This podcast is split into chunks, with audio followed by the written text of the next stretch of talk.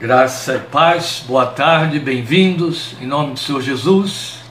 Meus queridos, eu convido você a já ficar com a sua Bíblia aberta em Lucas capítulo 8, versículos 5 a 15, como você já deve ter lido aí na página, que estaremos lendo logo após a oração. Vamos falar com Deus em nome do Senhor Jesus.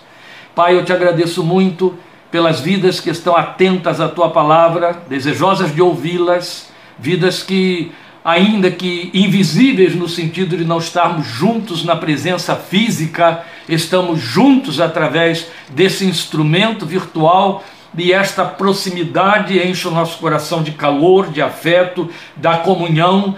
Aí estão vidas que são preciosas demais para nós na história da nossa caminhada, de gratíssima memória, como teu amado filho João Casonato, eu te louvo, mas vidas que remontam, ó Deus, aos princípios, aos primeiros dias da nossa caminhada contigo, e aí estão amigos de, de comunhão inquebrantável, que 40, 50 anos de caminhada não desgastaram, não fizeram acabar. Glória ao teu nome. São vidas preciosas, meu Deus. São pedras que constroem a nossa fortaleza espiritual e a, a quem tu usas, porque Jesus disse que nós somos pedras vivas e eu te glorifico por essas pedras vivas que participam da construção da minha vida por amor de teu nome.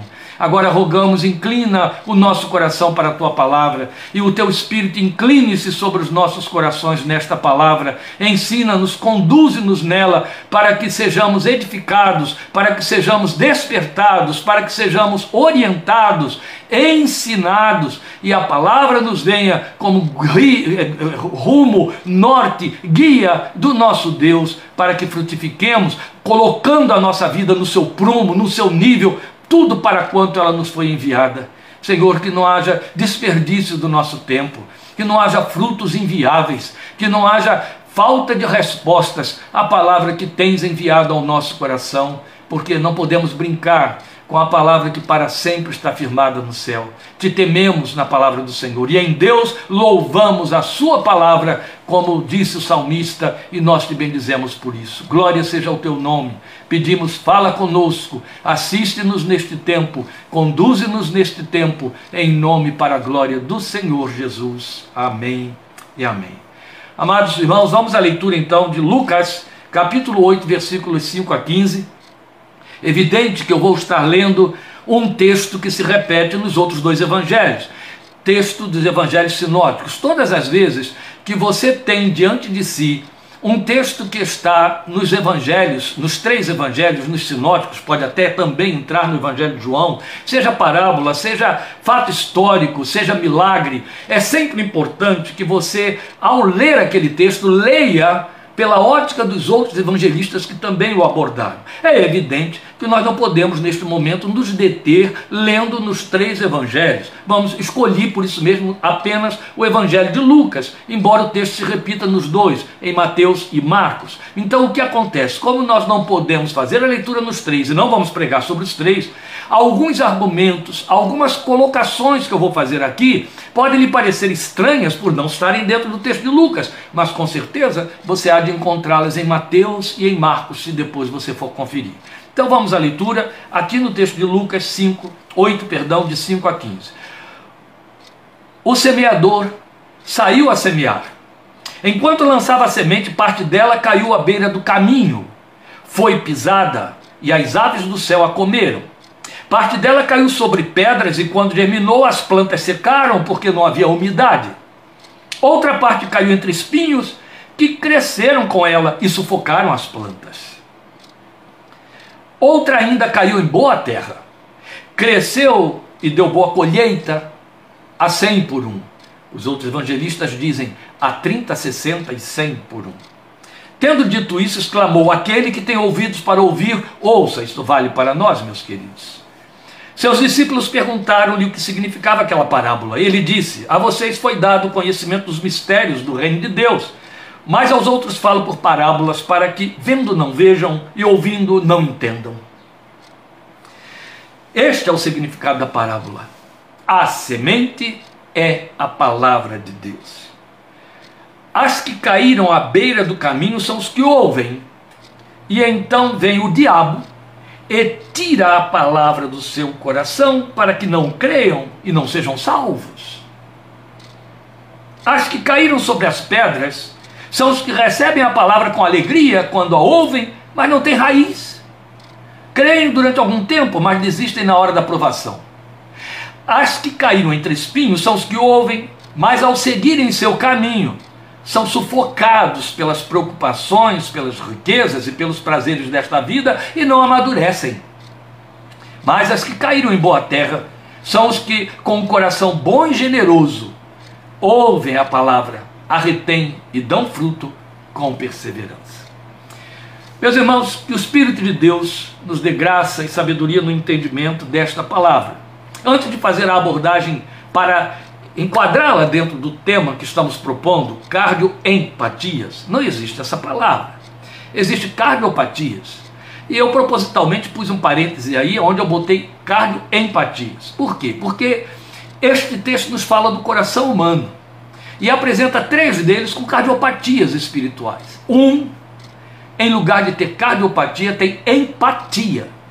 Por isso é que eu o incluí colocando cardio empatia. Eu estou explicando o título, não estou menosprezando sua capacidade de discernir e de perceber, mas me cabe é, fazer isto por uma questão de respeito. E aí, antes mesmo de fazer então o enfoque, há algumas coisinhas que a gente precisa colocar aí e observar. É que você vai perceber que Jesus não ao explicar a parábola, não diz quem era o semeador. Um semeador saiu a semear. Na verdade, perdão, eu tenho que corrigir isso aqui, ele nunca disse um semeador, ele diz o semeador saiu a semear, em todos os três textos. Isso nos faz pressupor que o semeador é o próprio Senhor Jesus. Amém? O próprio Senhor Jesus é o semeador. E a outra colocação que ele vai fazer é que quando ele descreve que é, o diabo vem e tira a semente dos corações, aqueles, aquelas sementes que foram lançadas sobre pedras, para que não creiam e não sejam salvos, ele já fecha para deixar claro para nós duas coisas que uma delas vamos abordar que o solo é o coração humano. A outra coisa é que a sementeira é feita para a salvação. Agora, quando eu digo aqui que o semeador é o Senhor Jesus, porque ele é o semeador por excelência. Mas quando nós o encarnamos e cumprimos a missão que pesa sobre nós como crentes, como igreja, de semear a palavra, nós também somos este semeador, semeador, porque a Bíblia diz que de Deus somos cooperadores. Então vamos a este enfoque que é por demais importante para nós. Desde que o Verbo de Deus falou ao ser humano pela primeira vez, a semente da verdade, a palavra de Deus, começou a cair através dos ouvidos no solo dos corações. Quando foi essa primeira vez? Foi quando Deus falou com Adão lá no Éden. Ali a semente começou a cair. Eu quero pedir desculpa aos que estão tentando me trazer mensagens do tipo tem som ou não tem som, que a minha tela está longe demais de mim, eu estou com bastante dificuldade de acuidade visual, eu não vou conseguir perceber a sua comunicação. Então, agradeço aos que estão respondendo a estes que estão aí fazendo questões, porque daqui é impossível eu identificar sua frase, sua transmissão de recado, depois é que eu vejo tudo isso com calma, depois de passada a transmissão. Desculpem, mas eu precisava passar essa orientação, até para que você não se distraia aí durante a ministração. Então estamos dizendo que desde que esse verbo abriu a boca para falar pela primeira vez, a semente começou a cair no coração dos homens. Eu já disse, isso foi lá no Éden, quando Deus pela primeira vez falou ao homem, falou a Adão. Depois a semente tomou forma. E aí fez-se carne e revelação última de Deus aos homens. E o Verbo se fez carne. E a partir de então, começou a ser semeada com um propósito definido: brotar, crescer e frutificar. A semente é a palavra de Deus, Jesus disse. O propósito com que ela é semeada é brotar, crescer e frutificar. E esta última função, dar fruto, frutificar, a última função, esta é inegável. Esta última função, se não ocorrer, tudo mais foi desperdício e foi em vão. Eu, vocês não me escolheram, Jesus disse, eu os escolhi e nomeei para que vão, deem fruto e o fruto de vocês permaneça, a fim de que tudo que pedirem ao Pai em meu nome, Ele lhes conceda. Percebam o comprometimento, como Jesus nos enlaça nesse comprometimento. E Jesus, a semente e o semeador, num só e mesmo tempo, continuou a semear sua palavra, ou seja, ele próprio, semeando a si próprio, nos corações. Então, nos ilustra esta tarefa como um único ato, cujas variações ficam a critério das pessoas e suas respostas, porque é um único ato. O semeador saiu a semear. Enquanto semeava, uma parte da semente caiu ali, outra parte caiu lá, outra parte caiu acolá, outra parte caiu além. O que ele está dizendo? No mesmo ato de semear, as sementes se espalharam e foram caindo sobre terrenos diversificados. Então ele está nos ilustrando aí que no mesmo ato as variações vão ficar a critério das pessoas e suas respostas. E a ilustração se faz ver nesta majestosa parábola que nós acabamos de ler aí.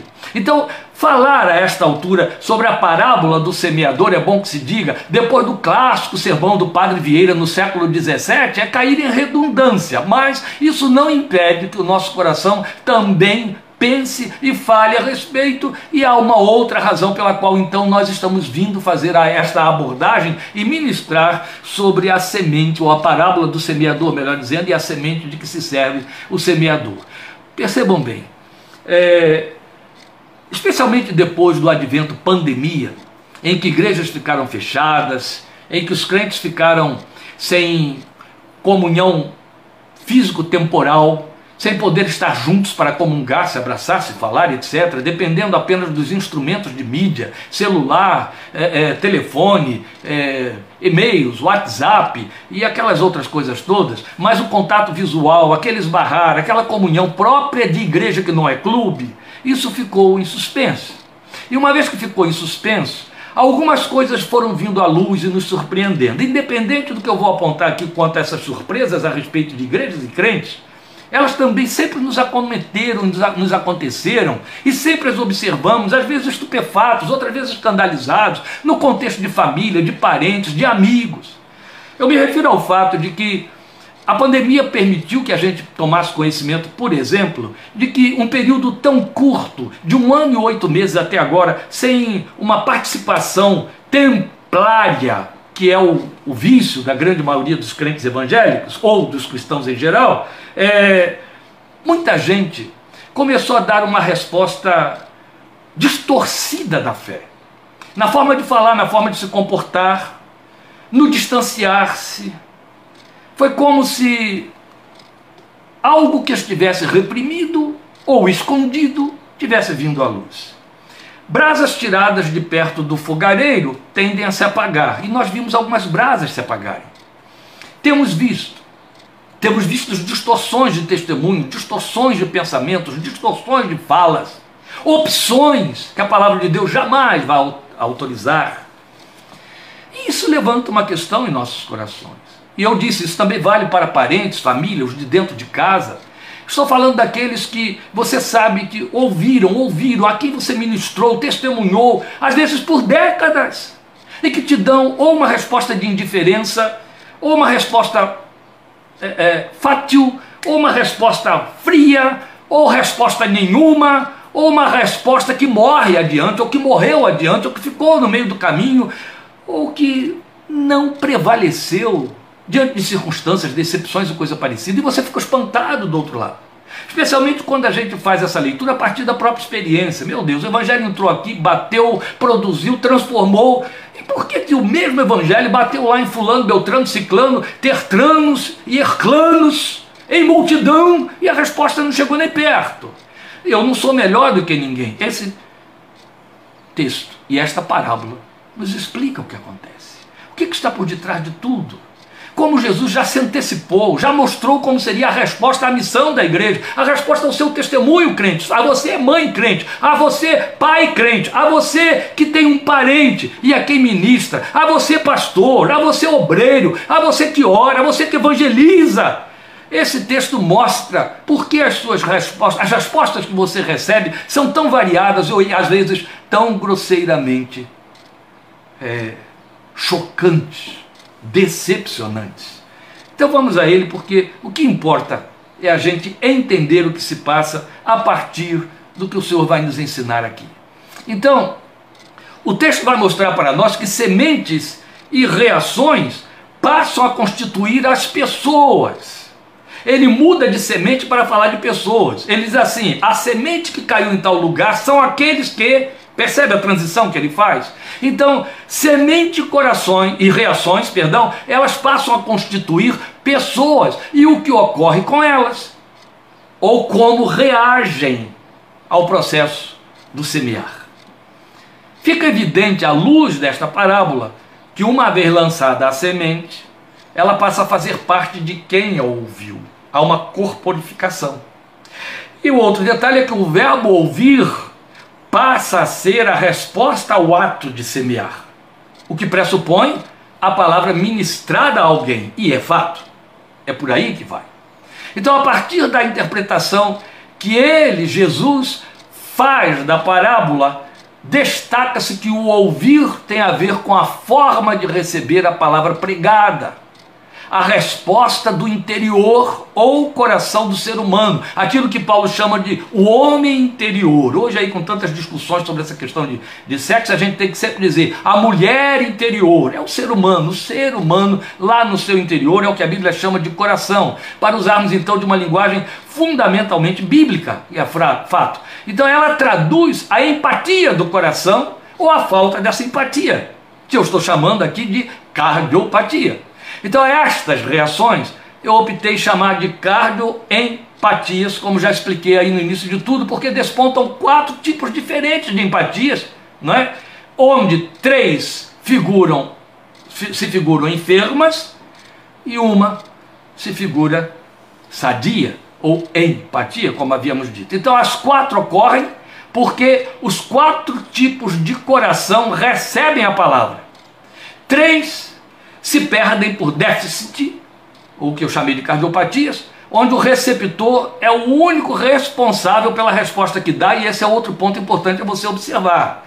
Quem é responsável pela resposta é quem recebe a semente, não é quem passa a semente. E aí eu quero chamar a atenção para missionárias que estão aqui me ouvindo e pastores que provavelmente estejam frustrados com várias frustrações, como eu já tive e continuo tendo muitas vezes na minha vida. A resposta, a semente que você semeou, é responsabilidade de quem a recebeu e não de você que passou a semente. Mas há alguma coisa nossa que veremos ainda até o final desta nossa meditação. Então veja bem, Jesus vai dar nesta parábola visibilidade, é por esta, por essa razão que eu fiz todo esse preâmbulo aí falando sobre as decepções, as frustrações que respondem muita coisa que veio à luz com a pandemia.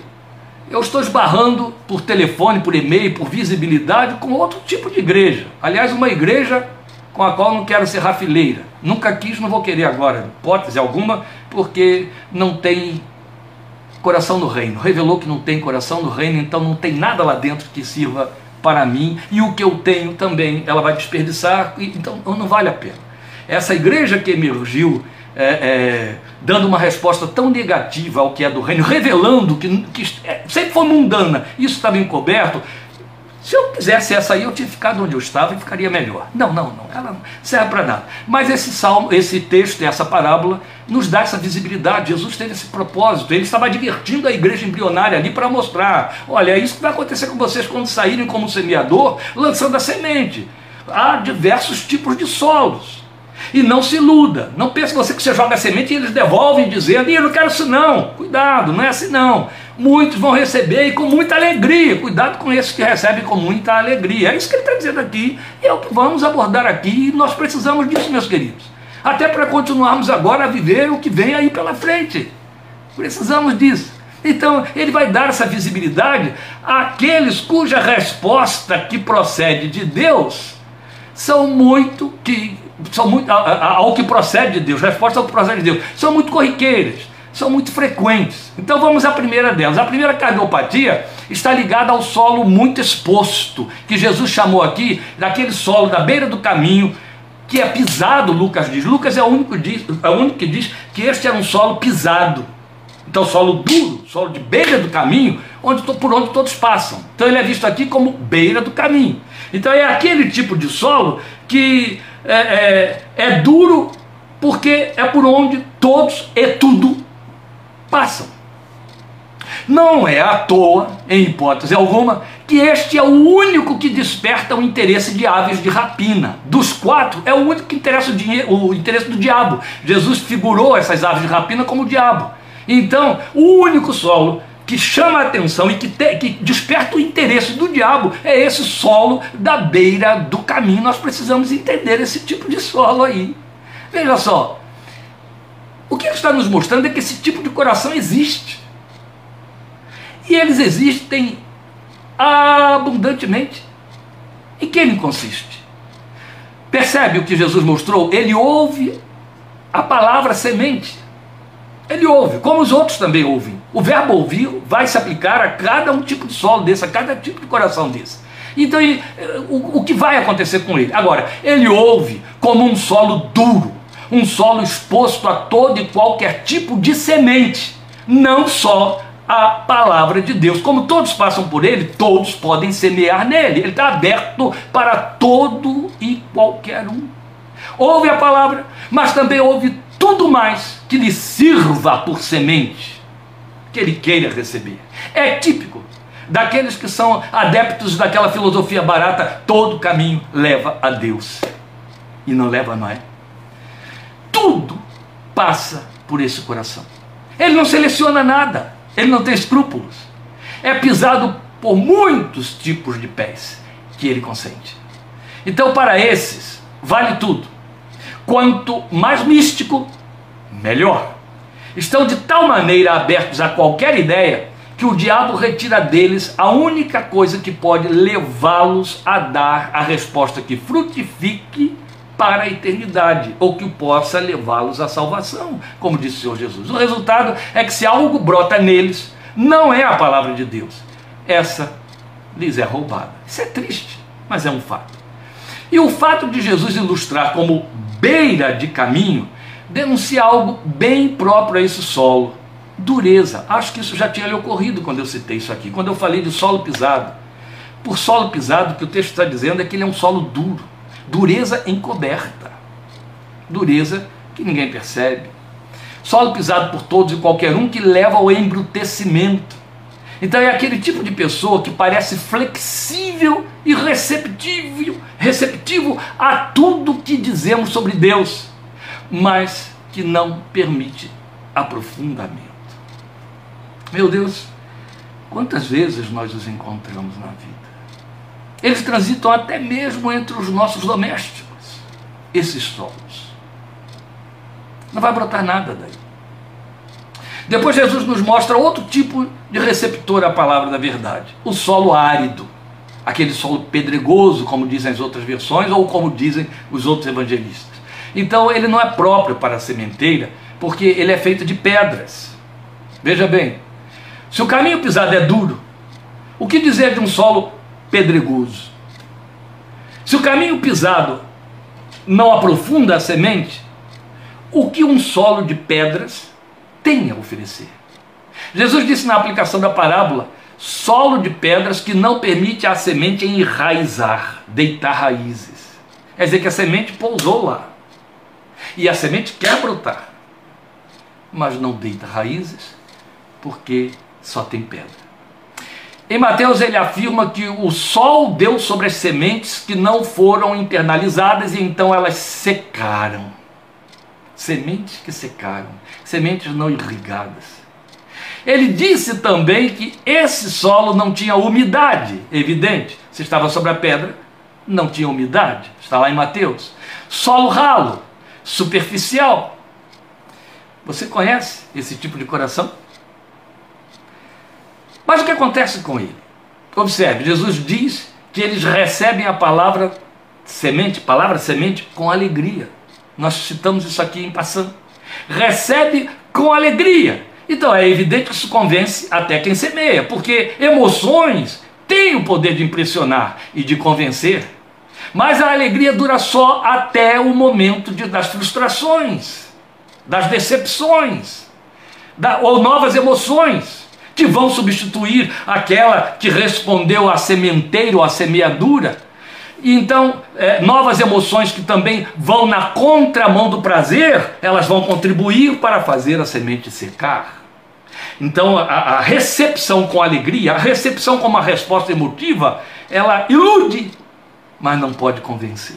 E Jesus nos adverte a esse respeito.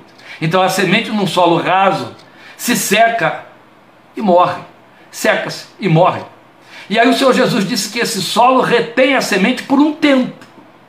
Veja, ilude tanto que é exatamente isso. Recebe mesmo a semente, não a retém, mas durante um tempo ela deixa lá, a semente fica tentando frutificar e recebe com alegria, claro, há uma novidade, e não é só há uma resposta emocional à forma como a semente foi lançada, aquilo que foi embrulhou a semente. E você sabe muito bem de que, que eu estou falando, porque não estão faltando hoje líderes, mestres, evangelistas e coisas semelhantes que estão sendo treinados e treinando formas de embalar bem a semente para que ela desça goela abaixo daqueles que se quer pegar. Não estou tendo meias palavras porque estamos descarando aqui verdades que a gente fica camuflando aí por fazer partidarismo evangélico, do tipo, é da minha religião, vale tudo. Não vale, não. Não vale de jeito nenhum. Tem mentira, tem engano, denuncia. Em nome de Jesus, Paulo disse que você tem que fazer isso em defesa do evangelho.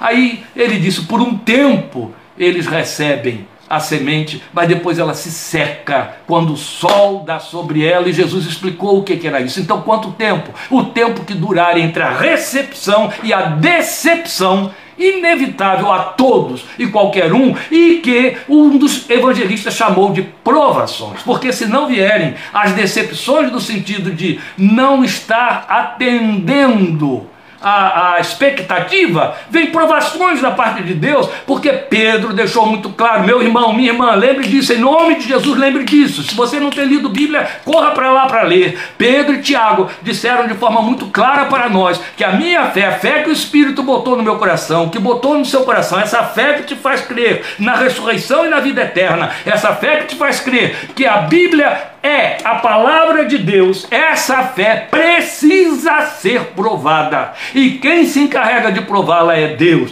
E aí, por conta de má orientação, tem muita gente confundindo provação com tentação. Deus não tenta, Deus prova. O diabo não prova, o diabo tenta. E quando a Bíblia diz que a sua fé é provada, é Deus quem está por detrás, é Deus quem prova. E se ela não for provada, ela não vai robustecer, não vai chegar à genuinidade. Mas se a semente que foi lançada encontrou pedras, a primeira provação que vier, o sol da justiça, quando brilhar sobre ela, ela vai morrer, vai secar. E isso é muito triste. Então vai durar apenas o tempo entre recepção e decepção.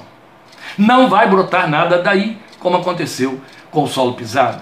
É típico daqueles que só buscam vantagens e bênçãos na fé. E não faltam balcões evangélicos oferecendo que está aí. É o que eu chamo de embrulhar a semente para descer goela abaixo, não é? Eu lembro.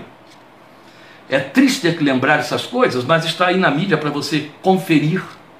A mídia antiga eu estou te remontando a 27 anos atrás, 1900 e, há 26 anos, há 25 anos atrás, 1996.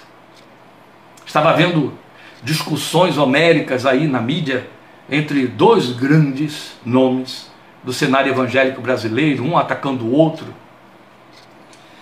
E o que estava sendo mais é, é, denunciado por suas falcatruas, disse descaradamente: cada um pesca com a isca que lhe convém. Dependendo do peixe que você quer pegar, você usa a isca que lhe convém. Você, fulano, pesca com camarão, eu pesco com fezes. É chocante, é vergonhoso, mas essa fala maldita que aconteceu há 24, 25 anos, para vergonha nossa, evangélicos, ela continua prevalecendo, eles continuam pescando com esse tipo de isca. E as pessoas continuam mordendo a isca. Isso existe, como existe. E aí é evidente. Os que respondem a essa isca respondem com alegria. E você se convence porque eles estão portando Bíblia, eles estão indo à igreja, de que de fato a semente medrou.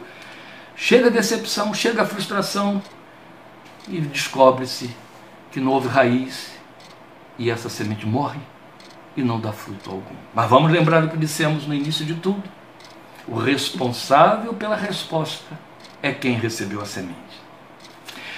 O solo muito comprometido é o terceiro solo que Jesus fala, muito comprometido ou sobrecarregado. Ah, mas este é um solo comum a todo mundo, mas isso não significa que ele tem de continuar assim. Jesus o compara ao solo espinhoso, lembra? Foi isso que lemos aí na parábola, o solo cheio de espinhos. Este também ouve a palavra e não a rejeita. Mas o texto diz que ele segue o seu caminho depois que recebe a palavra. Ao seguir o seu caminho, é onde os espinhos se revelam e eles impedem que a semente germine. Jesus diz que ele, os espinhos sufocam a semente, sufocam, tiram o oxigênio da semente. E aí ela morre. Duas ênfases, duas ênfases, perdão, o Senhor dá aqui que impede ou, ou que vai nos mostrar por que essa semente não germina. Ele vai nos apresentar duas ênfases muito significativas quanto ao que ocorre com esse tipo de ouvinte. A primeira ênfase, ele diz que ele ouve, mas segue seu caminho, eu acabei de citar. E isso é uma típica evidência de ausência de conversão. Ouve, mas segue que caminho? O seu caminho. Ninguém que recebe a semente do reino é convidado a continuar caminhando no caminho por onde vinha. Não. Eu sou o caminho. Não foi o que Jesus disse? Quando a semente cai no seu coração, a tua proposta é para mudar de caminho, passar para outro caminho. A teologia toda de Paulo fala nessa direção, mostra esse, essa transformação. Você vai lê-lo em Colossenses dizendo que nós somos trasladados, ó, mudado de lugar do império das trevas para o reino do Filho do amor de Deus. Então não existe esse, essa proposta de receber a semente e continuar a caminhar o seu mesmo caminho. De jeito nenhum.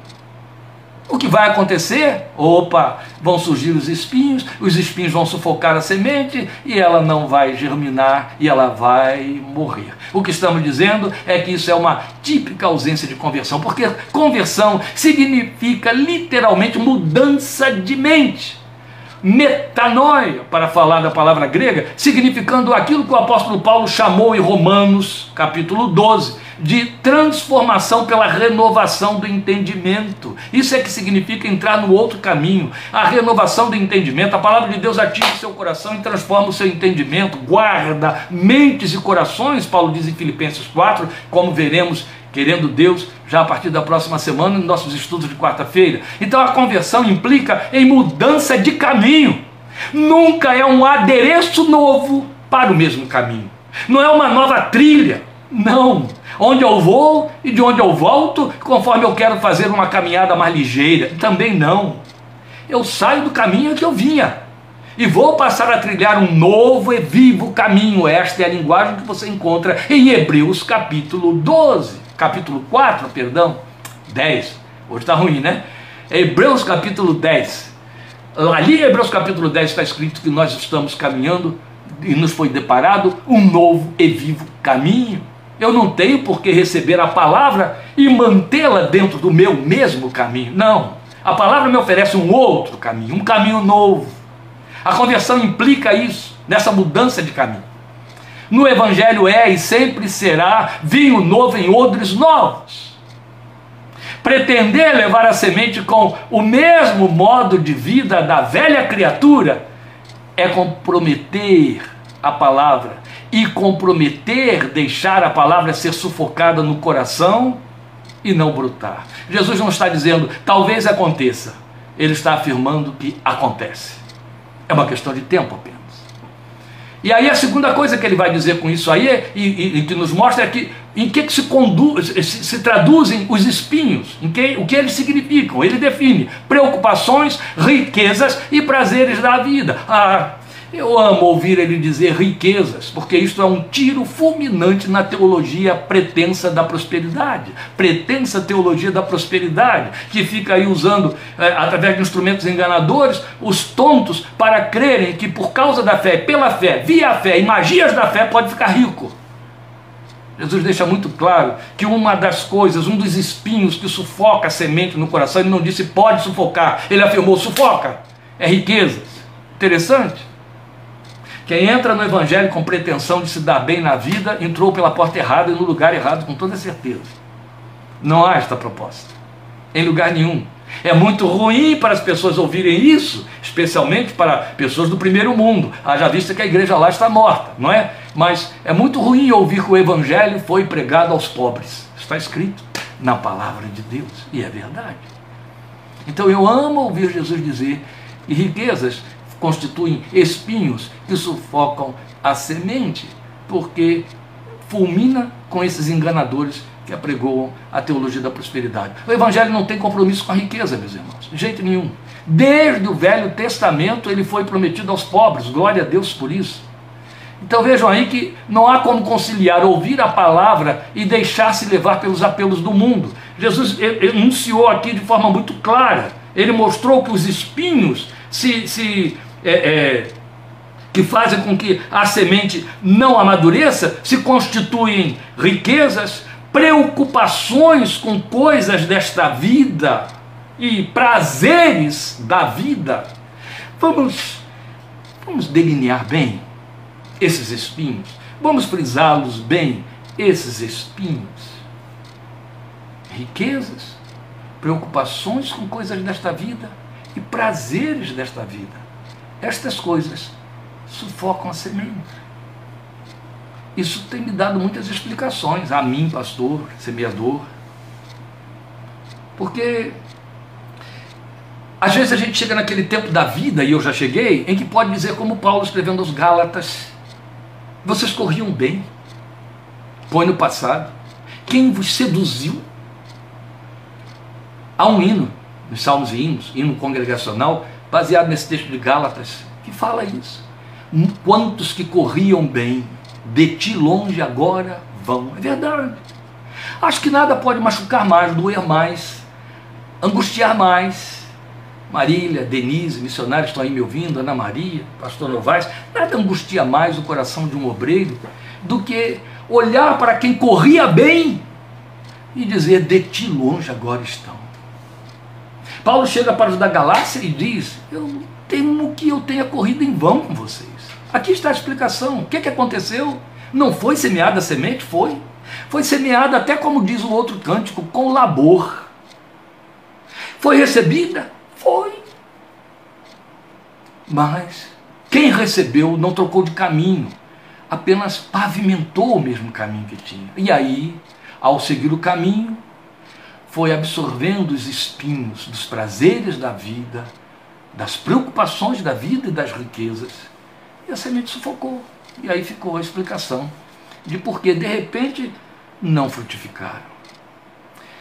E é interessante porque Jesus disse que essa semente nesse coração não amadurece. Então eles ficam infantis na fé a vida toda. Paulo diz que os que são crianças na fé são carnais. Quando a diferença, o contraste que a Bíblia mostra, a polarização é maturidade ou carnalidade. Adulto na fé ou criança na fé. São sinônimos. Então os imaturos na fé são chamados por Paulo de carnais. Tem tudo a ver. É disso que estamos falando.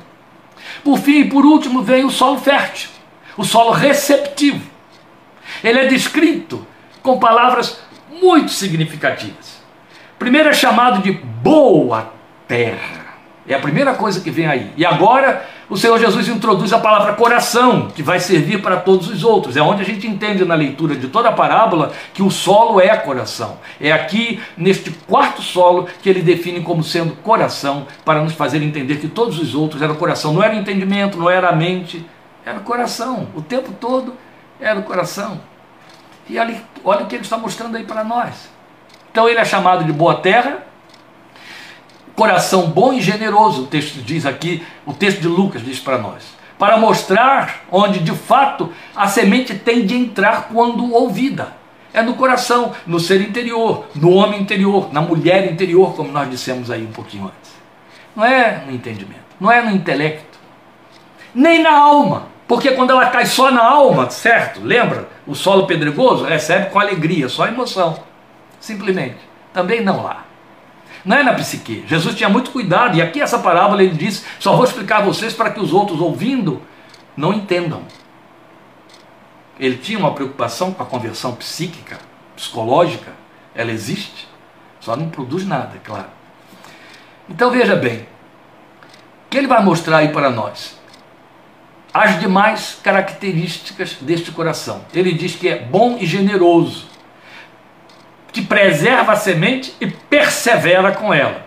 Alguém diria assim: ora, então o coração já precisa ser bom para poder receber a palavra e frutificar. Isso vai contrariar na contramão de todos os postulados da revelação de Deus que mostra que universalmente o coração do homem é perverso, é maligno. Ninguém nasce, cria e cresce com esse bom coração de que a Bíblia fala. Todo mundo nasce com o coração de Adão e fica com ele até ir à cruz. O coração só muda na cruz. Quando se vai para a cruz e se leva o coração de Adão e esse morre e recebe-se o coração de Deus para que se possa dizer a nosso respeito aquilo que Deus disse a respeito de Davi: varão segundo o meu coração. Então não existe um bom coração e por isso a semente. Não. Quando Jesus diz bom e generoso, ele faz muita questão de fazer essa conexão, esse fechamento. Bom e generoso para mostrar que a generosidade é para com a palavra. E essa bondade significa generosidade. É isso para com a palavra, é generoso para com a palavra, não é generoso para com a forma de viver, generoso para com a palavra. Quando você quer usar a palavra generosa ou generoso para se referir a alguma coisa, você está falando de abundância, de boa medida. Quando você diz assim, fulana é generosa, está dizendo, fulana abre o seu coração para a, a largas. Quando você está dizendo, me dê uma porção generosa de pão, você está dizendo, me dê uma porção maior do que eu precisava, uma porção generosa, uma porção grande. Quando Jesus diz coração bom e generoso, ele está dizendo é um coração que se abre, que se alarga para receber a semente. Isso não fala da virtude do coração, isso fala do estado do coração. E são coisas completamente diferentes. Então, vamos atentar por isso aí, porque Jesus mesmo tinha dito que não veio chamar santos, mas pecadores ao arrependimento. Logo, esse coração bom aí precisa ser entendido nos termos em que nós estamos colocando e mostrando para você. Né? Então, observe aqui o que eh, Mateus e Marcos, ao falarem sobre esse solo fértil, também interpretam. Eles acrescentam a essas expressões, é, é, retém a palavra de que Lucas fala aqui, eles acrescentam aceita é, é, aliás, respectivamente. Mateus diz entende e Marcos diz aceita. Ó, entende e Marcos diz aceita. Por entender, o que você pode entender é que esta semente recebe atenção. É cuidado e atenção atenção, de alguma forma, está ligada ao conceito de obedecer. E isso é o que você vai encontrar em Romanos, capítulo 1, de 1 a 7, onde Paulo diz que os chamados são chamados para obedecerem à fé e ao Evangelho do Senhor Jesus. Então aí está o contraste total e completo com os solos anteriores, os cardiopáticos, não é? que viemos observando até agora. Este coração está aberto, ele dá atenção. Ele cumpre de forma integral o que João em Pátimos, no livro do Apocalipse, chamou, é, é, orientou como sendo ouvir e guardar a palavra. Esse coração faz isso. E esta é uma orientação, está lá em Apocalipse 1,3, que alcança todos nós que ouvimos a palavra. Qualquer um, em qualquer época. Eu gosto de pensar, e é isso que eu quero compartilhar com você, fechando a meditação desta tarde, e isso leva, de certa forma, um consolo para pais, mães, missionários, obreiros, para aqueles que têm labutado em semear e não têm encontrado frutificação ou as respostas pretendidas quando semeiam, mas eu tenho algumas advertências a apresentar aí nesse fechamento, mas quero compartilhar isso, que eu gosto de pensar que este solo tão desejado, ele é resultado dos solos anteriores devidamente trabalhados. Quais eram as características dos solos anteriores? Vamos rever. Um era duro, porque ficava na beira e era pisado por todos, porque estava na beira era pisado, faltava se chegar mais, não é? O outro era pedregoso, estava cheio de pedras. O outro estava lotado de espinhos. Então, quando Jesus chega no solo fértil, eu fico pensando que todo solo fértil pode muito bem ter abrigado espinhos anteriormente, ter sido pisado anteriormente, ou ter muitas pedras por ele espalhadas anteriormente. Quando alguém vai arar um campo e encontra pedra, joga semente sem arar? Não. Todos os campos aráveis são campos sem sementes, sem pedras? Ou quando eu só tenho um campo com pedra, eu não tenho outra opção a não ser retirar a pedra, mas não deixar de arar e de semear. Então eu penso que os solos anteriores, se devidamente trabalhados, transformam-se no solo fértil. O duro, revirado com arado, para falar de ser humano trazido para o meio, tirado do caminho, onde ele vai receber todas as influências que não deve. Aí ele tem que mudar de caminho. O pedregoso, coberto com terra sobre as pedras que não foram removidas. Terra que falam de outro caminho, porque ele estava seguindo lá um caminho que não devia. O espinhoso, devidamente capinado, ou como se diz aqui no interior de São Paulo, carpido, para que os espinhos é que morram, os espinhos é que sequem, sejam tirados desde a raiz. Os espinhos que estão encobrindo que o caminho continua o mesmo, escondendo o caminho que não é o novo caminho. Então, assim, sem descartar a bendita realidade da existência do bom solo, porque ele existe também, eu também posso crer que ele seja o resultado de qualquer solo anterior devidamente trabalhado. Isso nos traz esperança e conforto. Isso nos faz pensar nos nossos. Isso nos faz pensar naqueles que foram sufocados por espinhos. Isso nos faz pensar naqueles que nos arrancam lágrimas de decepção. Porque uma vez trabalhados poderão, poderão vir a frutificar, pois a semente ainda há de se aprofundar, de germinar e de deitar raízes.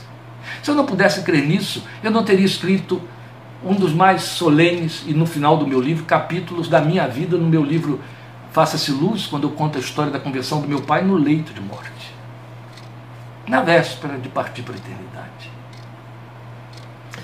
Você tem convivido com aqueles solos infrutíferos, resistindo a anos de sementeira, seja essa sementeira na forma de seu testemunho ou as suas orações. Alguém um dia disse que o semeador deve regar os solos entre os quais semeia preferivelmente com lágrimas, como o semeador do Salmo 126. O melhor sermão que eu já ouvi sobre isso, eu estava no seminário, na capela da Pedra de Guaratiba, como seminarista, ouvindo um pregador que tropeçava no português porque o coitado dizia que estava há mais de 15 anos no Brasil e não aprendia a nossa língua, e então falava tão ruim que precisava de tradutor, mas ele disse uma coisa tão bela no Salmo 126. Sementeira sem água é semente perdida. E o semeador tem a responsabilidade de lançar a semente e regá-la. E o Deus eterno, ao nos ensinar a semear no Salmo 126, mostrou qual é a água que rega a semente que vai frutificar. Lágrimas de um coração quebrantado, de um coração que suplica, de um coração que não joga a semente e diz: vire-se aí com o que eu te ensinei. Não é isso. O problema de todos os solos anteriores residiu no fato de nenhuma semente ter sido aprofundada. Observe isso lá. Se você tem umedecido esses solos com suas lágrimas, não desista. De jeito nenhum. Mesmo o solo pedregoso permite que sementes produzam frutos neles. A gente cansa de assistir e de ver plantas, árvores que emergem de fendas nas rochas. Água mole em pedra dura, tanto dá até que fura. Não é assim? Tanto bate até que fura. Pedras rachadas e a semente entra lá, encontra a terra e frutifica. Quando a umidade está presente, a semente não resiste, resiste, ela medra com certeza. Agora devemos ter cuidado de regar e nunca semear pedras. Regar e semear a palavra, não pedras. Regar e semear a palavra, não espinhos. regar e semear a palavra, não pisar o solo onde se semeia. Eu estou falando do nosso testemunho, de nossa vida enquanto semeadores. Amém, meus queridos? Queria muito compartilhar isso com você, até para que você tenha respostas a respeito das frustrações que dia e noite eu tenho ouvido tanta gente chorar nos meus ouvidos nesses um ano e oito meses, esbarrando especialmente pastores, com uma igreja que ele nem sabia que existia e que aflorou e está servindo para tristeza e vergonha. Mas Deus nos use nesta missão. Continuaremos semeadores até o dia de partirmos. Às vezes, no nosso último fôlego, ainda estaremos lançando semente. E a Bíblia diz que há aqueles, e eu quero estar entre estes em nome de Jesus, cuja fé depois de mortos ainda fala. Aleluia! Continua semeando. Glória seja a Deus. Senhor te abençoe, te fortaleça e te edifique. Que a sua graça, seu amor e a comunhão do Espírito de Deus estejam sobre sua preciosa vida. Estejamos juntos em nome de Jesus, quarta-feira, com Filipenses 4, parte 13, e estaremos em nome de Jesus, domingo que vem, 17h30, também na palavra do Senhor. Deus te abençoe e te guarde em nome do Senhor Jesus. Amém.